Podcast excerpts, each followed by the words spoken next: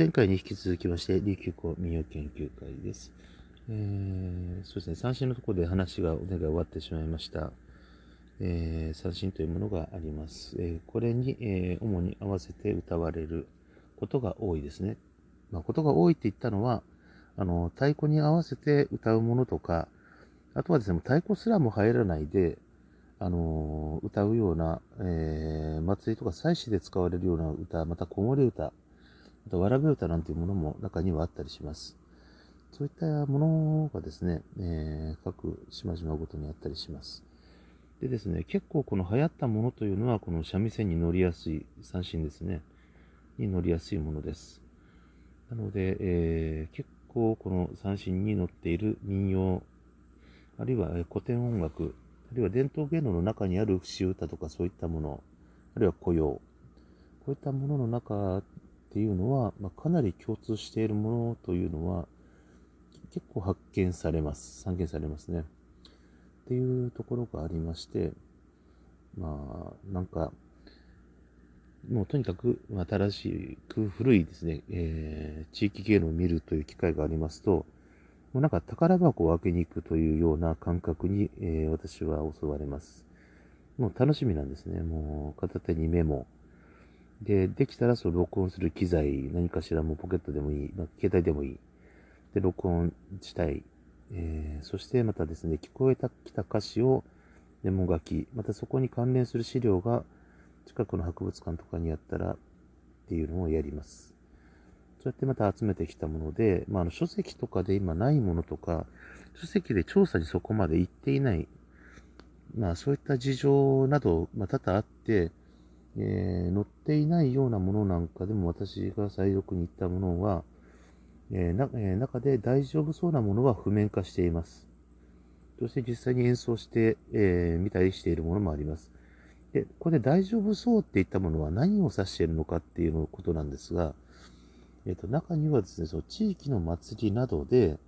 あの、表外部の人間にはちょっと見せられない、あるいは見せたくないというような祭りで歌われたりする歌とか、えー、そういったものも中にはあるんです。そういうものはちょっと知っていてもなかなかちょっと公開の場でできるものではなかったりします。ですので、えー、例えば DVD とかでもすでに基地の状態というか、普通に売られてしまっているなど、あとはですね、地域の人の手によって、まあ、あの合意とかでもつけた状態でですね、もう地元の NPO さんとかが、え YouTube などのこの動画配信サイトですね、そういったところにもリリースされているもの、そういったものとかであれば、まあ、その、なんとかなるというか、な、その、地域風習としてもう、誰もが見れる、というような内容のものであると、まあ、そうやって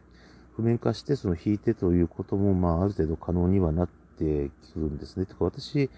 あのー、この三振、奄美も沖縄もどちらも、まあ、弾け、弾けるとか、まあ、練習、そのためにして、まあ、弾けるようにしなり、そして、えー、再現ということをやっているわけです。あの、自分の頭で、あの、その曲の歌詞とかメロディーを覚えるというのもいいんですが、楽器でちゃんとその弾いてやってる音源とかっていうのを再現できる力というのも必要だったりすると思うんです。っていうのが最近その例えば三振をする三振店さん、そういったところの作り手さんというのが、あの楽器の演奏者、民謡だったり古典音楽だったり、そういった方が大変増えています。そういったことで、あの、すごくその音とかの精度が良くなりました。これはすごく良い点だと思います。えー、それと同じようにですね、えー、民を調べる、えー、調査する方の人間がですね、全く演奏できない楽器を、まあ、演奏できなければいけないということではないんですが、できればです。できれば演奏し再現ができる。そういうスキルを持っていた方が、絶対有利だと思います。ちなみになんですが、あの種子島とか屋久島って日本民謡隊なので、あの、そちらの曲を再現するために、まあ、私がたまたま入手することができたんですが、えっ、ー、と、日本民謡の、えー、民謡三味線のスケールで作られた三振っていうのがちょっと不思議なものがありまして、で、それまあちょっと人工側張って弾けるようにしてあるものがあるんですが、それで再現とかをしています。まあ、あの、そういうふうに、えー、まあ、再現できる楽器というのを一応3種類用意して、あとは呼吸も一応私3弦のを弾きます。なので4種類ですね。えー、沖縄の三振、奄美の三振、そして日本民謡三味線のスケールで作られた三振、それと、えっ、ー、と、えー、琉球呼吸、私の場合は三弦呼吸です。これ空調と言います。えー、こういった楽器を使って、えー、音楽を再現というのができるように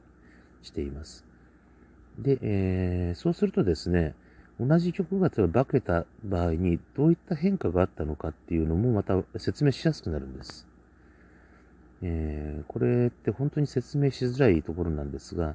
一つのなんとか節っていうのがあったとすると、これが、えー、例えば沖縄で発生して、まあ、全国に広がっていく。これ結構あるパターンなんですが、これが沖縄本島からま広まり、宮古や山と行き、そして北にも広がっていったいったもの。これがまたですね、行く順番順番に違う変化をしていくわけですね。で、そこに三味線がついているということがあるわけなんですが、三味線三振ですね。で、これもやっぱりその島々のあの特徴、癖、あと方言の、えー、特徴なんかに合わせてやっぱりこう変化していくんです。で使われ方なんかもやっぱりその産地によって異なったりですね、その地域の産産物とかそういったものによって異なってきたりとか、そういったような、えー、特徴の違いなんかがよく出るものです。まあえー、そういったところを、えー、いろいろ見ながら、まだちょっと具体的なところに入っていくとかそういうことはまだしないと思うんですが、ただですね、こちらの方ではあまり具体例がどうのこうのというより、ちょっと、なんて言うんでしょうか、その、いろんなことがあった話とか、裏話系とか、あと、まあ、あの、こういった曲がありますの紹介みたいなことを、やっていこうと考えています。えー、なのでですね、あのー、お便りのところからお便りなどいただけたら、えー、なんかそれに合わせたこともやってみようかなとは考えています。えー、そういった、えー、ふうに、まあ、やんわりやんわりと、えー、こちらの方でやっていこうと思っています。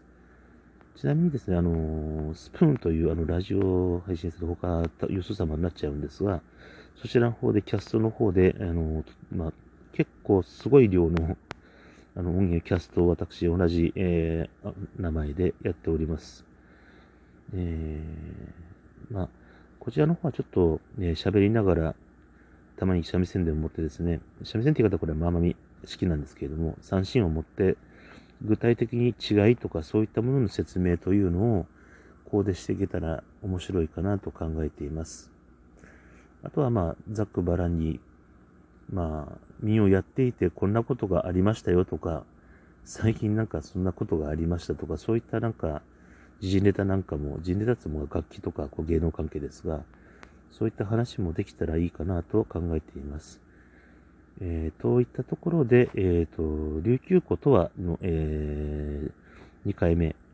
えー、この辺で終わりにしたいと思います。また、えー、時々ですね、時間が空いた時に、えー、更新しようと思っておりますので、えー、その際はまたよろしくお願いいたします。それではまた失礼します。